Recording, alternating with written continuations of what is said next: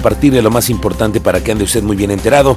Está con mismo el mismísimo rey del rating, Cristian Lugo. Amigo, gracias, feliz tarde, es un placer acompañarte y estamos hasta las 3 de la tarde para informar a nuestro auditorio. Oiga, también usted participe, porfa, al 442-586-1011.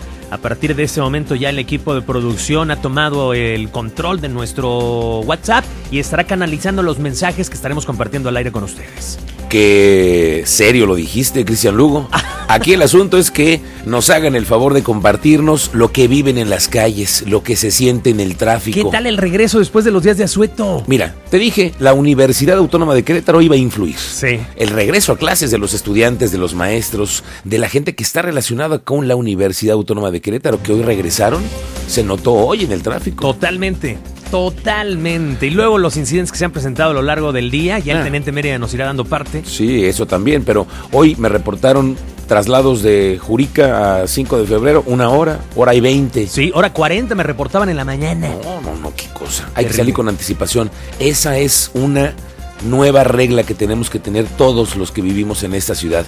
Si antes hacías 20, 30 minutos a tu escuela, en el transporte público, hoy hay que echarle otros 20, 40 minutos más. Pero sí, se oye Mínimo, muy, ¿eh? se oye muy exagerado, pero esa es nuestra realidad. Esa es una realidad si no llegas tarde. Sí, total. Y bueno, también eh, hoy la universidad ha influido, sin lugar a dudas, pero es una buena noticia que en la máxima casa de estudios hayan regresado a las clases, que no se vayan a perder el semestre, que los proyectos académicos van a tener continuidad. Esa es una buena noticia, lo vamos a platicar más adelante, pero bueno, así estamos comenzando en este jueves con mucho tráfico, con buen clima, ¿eh? Buen clima. Sí, rico.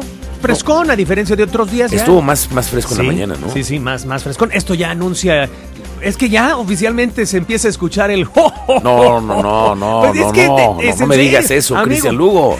Vas entrando a los centros comerciales y ya está repleto de árboles de Es Navidad. verdad, ya he, ya he visto locales que ya están vendiendo las series Ya, navideñas. ya se está organizando Pero ¿cómo es posible eso, Cristian? la, la girita de familias allá donde venden las esferas. Sí. La Alpujagua se llama, ¿no? Creo. Sí. Bueno, pues estamos listos para llevarle lo más importante. Acompáñanos. Muy buenas tardes. Bienvenidos. En donde estés, a la hora que quieras. Esto es lo más importante en el podcast de Así sucede expreso del 101.1 FM Estéreo Cristal.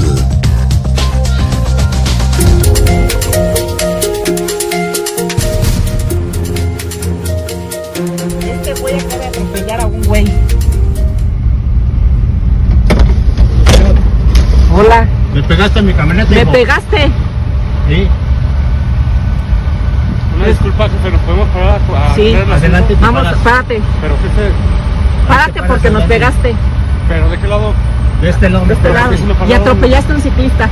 Le aventaste Me el coche. Ayer por la tarde un vehículo negro, un fiesta, atropelló impunemente a un ciclista en la lateral de Bernardo Quintana. ¿Y qué cree? Se le hizo muy fácil escapar de la justicia. Nada más que esta vez, esta vez las cámaras de la ciudad sí funcionaron, los identificadores de placas funcionaron y los ciudadanos participaron también en la posibilidad de detener a este personaje que impunemente arrolló un ciclista. Y aunque no se detuvo, están tras él, porque ya tienen las placas, por cierto, del Estado de México. Juan Luis Ferrusca, el jefe de la Policía Capitalina, detalló que como primeros respondientes se dio prioridad a la salud del ciclista, que fue llevado a un hospital que tiene lesiones que no ponen en riesgo su vida, pero se espera que hoy el afectado pueda acudir a levantar la denuncia en la fiscalía para continuar con las investigaciones e ir por él. De las videograbaciones del centro de comando pudimos captar el evento. El primer respondiente fue la Policía Estatal. Entiendo se le dio prioridad a la salud de la persona que fue trasladada precisamente al nosocomio. Se encuentra eh, bien de salud, en términos generales bien, me refiero, no tiene lesiones graves. El día de hoy estaría presentando su querella ante la Fiscalía General del Estado por las lesiones y los daños respectivamente que pudo haber sufrido su, eh, su vehículo. Y es que la impunidad es recurrente en este tipo de siniestros viales que generan desconfianza en los afectados y deciden no utilizar los mecanismos jurídicos de persecución de ilícitos de este tipo. María Covarrubias, que es la vocera del colectivo Pedaleana, dijo que un ciclista, después de que haya sido atropellado en prolongación Bernardo Quintana, después de que se dio a la fuga, ellos ven, esperan que haya una investigación que dé contra el responsable. El tema de la impunidad en, en cuanto a temas de, de siniestro grave, de, siniestros viales, es una común.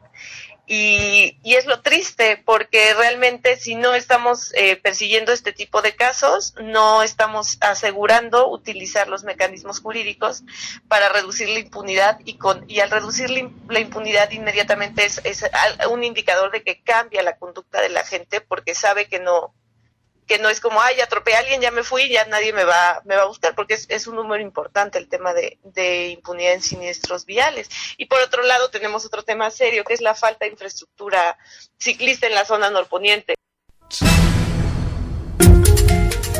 Y es que este tipo de situaciones las hemos visto recurrentemente. Teniente Mérida, ¿cómo te va? Muy buenas tardes, bienvenido. Muy buenas tardes, Miguel Ángel, muy buenas tardes a nuestra audiencia. Pues sí, en efecto, pues llevamos poco más de 38 bicis blancas, lo que se vivió en redes sociales en relación a el arrastre del conductor de un Ford K con placas para el Estado de México en prolongación Bernardo Quintana es pues alarmante para los colectivos y asociaciones de ciclistas que no hicieron más que pronunciarse rápidamente y piden a las autoridades aplicación de la ley de movilidad que te refería a mediados, finales de noviembre, fecha límite para que puedan ellos implementar la ley de movilidad. Les tendremos más detalles en relación a este tema, porque el ciclista en ese momento no presentó la denuncia. Se espera que para el día de hoy presente su denuncia. Ya vieron ustedes en redes sociales los videos muy explícitos.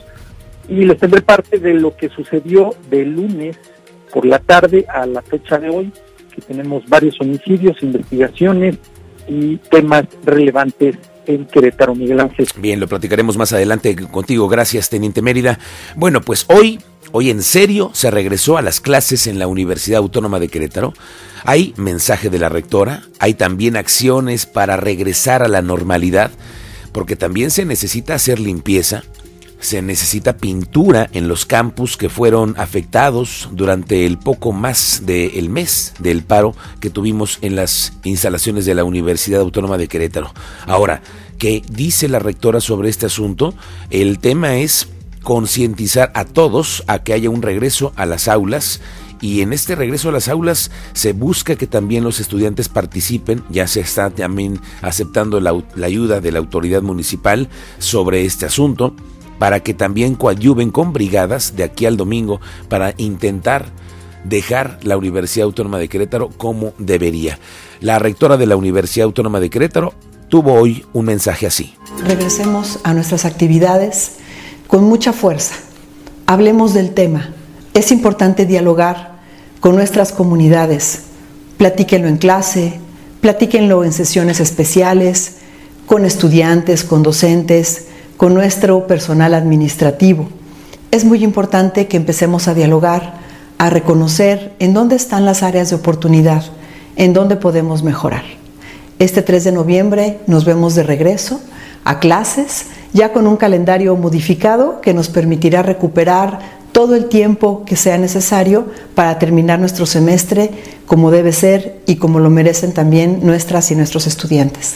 Sean muy bienvenidas y muy bienvenidos. Muchísimas gracias. Y la universidad aceptó el apoyo que ofreció el municipio de Querétaro, principalmente en labores de limpieza, desmalezado, el barrido, la limpieza general tanto en el campus central como en Juriquilla y también en el otros eh, campus. Habla de eso el alcalde en tu calle, Luis Nava. Eh, comentarles que sí, en efecto, aceptó nuestro ofrecimiento. Ya está el equipo desde hoy en la mañana, el equipo de servicios públicos municipales. Este, y van a estar hoy, entiendo, en el centro universitario, digamos, en, en el campus, este, bueno, más bien en el centro principal, en Cerro de las Campanas, y tal vez entiendo que mañana o los mandarían al campus aeropuerto, o al de Juriquilla. Entiendo que lo que nos han pedido es la limpieza, desmalezado, el barrido, la limpieza general. Hoy en Querétaro está parte del gabinete del presidente de la República. La secretaria del Trabajo estuvo hoy de visita en Querétaro para hablar sobre las implicaciones que tiene la nueva reforma laboral. Bueno, Fox, lo que yo he sabido es que se acercó con, con el dueño del equipo para poder hacer. Querétaro siempre se ha distinguido por tener un buen ambiente laboral y que bueno, pues aquí la secretaria para ver con qué podemos eh, seguir haciendo alianzas y trabajar juntos. Bueno, ella, me, ella trae algunos temas seguramente, nosotros decirle que seguimos buscando, implementando el empleo formal, buscando atraer inversión, salgo de viaje en unos días para seguir inversión. Pero hoy en la tarde estará en Querétaro el secretario de Gobernación, Adán Augusto López, el influyente personaje que está en cada estado intentando convencer que es mejor la militarización por un rato más. Y aunque en Querétaro se sabe que no van, no van los diputados con el tema, tendrán la cortesía de escuchar al funcionario, al secretario de Gobernación, que tendrá una reunión con diputados y diputadas. Pero yo me pongo a pensar algo. ¿No será que el secretario de Gobernación, Adán Augusto López, se equivoca al tratar este tema con los diputados? Y se lo digo porque en Querétaro, cualquier tema relacionado con la seguridad se ve con el asesor principal en el tema del gabinete, Juan Martín Granados, porque él es el hombre que manda, decide e influye en cualquier tema relacionado con el tema de seguridad. Así que la reunión con los diputados me parece que queda de más. Con la visita prevista de Adán Augusto López, el secretario de Gobernación, se espera que los diputados de Acción Nacional tomen una posición abierta y ante la iniciativa que busca la extensión de las Fuerzas Armadas, esperan que el secretario tenga una posición también de respeto, dijo Claudio Sinesio, secretario general del PAN en Querétaro. Mira, nuestros diputados, como te lo dije desde un principio, eh, serán abiertos y receptivos y finalmente de manera respetuosa también harán valer los argumentos que tengan al respecto.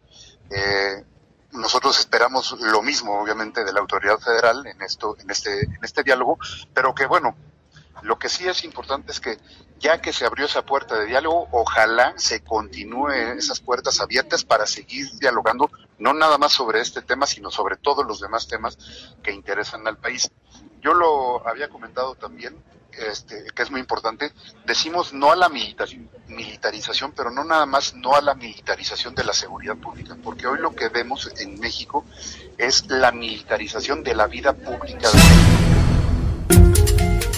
El secretario de Seguridad Ciudadana, Giovanni Elías Pérez, afirmó que en el estado de Querétaro no se han recibido reportes de montadeudas, que a través de apps están ofreciendo préstamos de disque fácil acceso para después, no hombre, amedrentar y extorsionar a quienes lo solicitan para pagar deudas.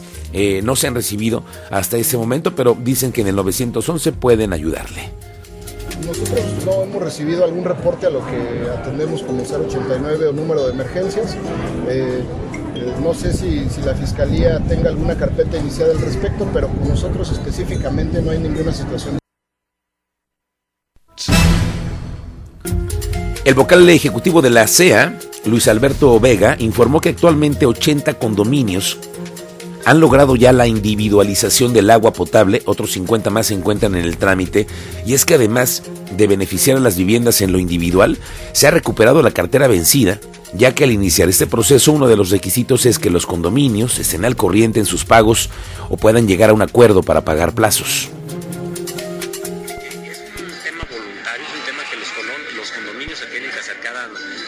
nosotros. Ya hay, ya hay un avance importante, ya llevamos cerca de 80 condominios individualizados y evidentemente semana a semana estamos recibiendo más. Va a tomar tiempo porque es un tema técnico también, es un tema de que no es de la noche a la mañana, sin embargo ya se está cumpliendo esa instrucción y sobre todo que la ley ya lo permite, ¿no? Con la. El director de promoción turística de la Secretaría de Turismo, Gerardo Vázquez Mellado, encabezó la inauguración de la exposición del municipio de Querétaro en las instalaciones de Punto México, que están ahí ubicados en Paster 4, ahí en el centro histórico. Se trata de exhibir lo mejor de las artesanías y de la gastronomía queretana. Vázquez Mellado dijo que este espacio sirve a los productores participantes para generar, obviamente, más clientes y ventas. Es una gran oportunidad para ustedes, los comerciantes, de tener una vitrina un aparador un punto de venta, un lugar donde poder vender más, donde contactar nuevos clientes, donde eh, comercializar mejor sus productos. Para nosotros es, un orgullo eh, que trabajemos en equipo con el municipio y en este mes de noviembre será el municipio de Querétaro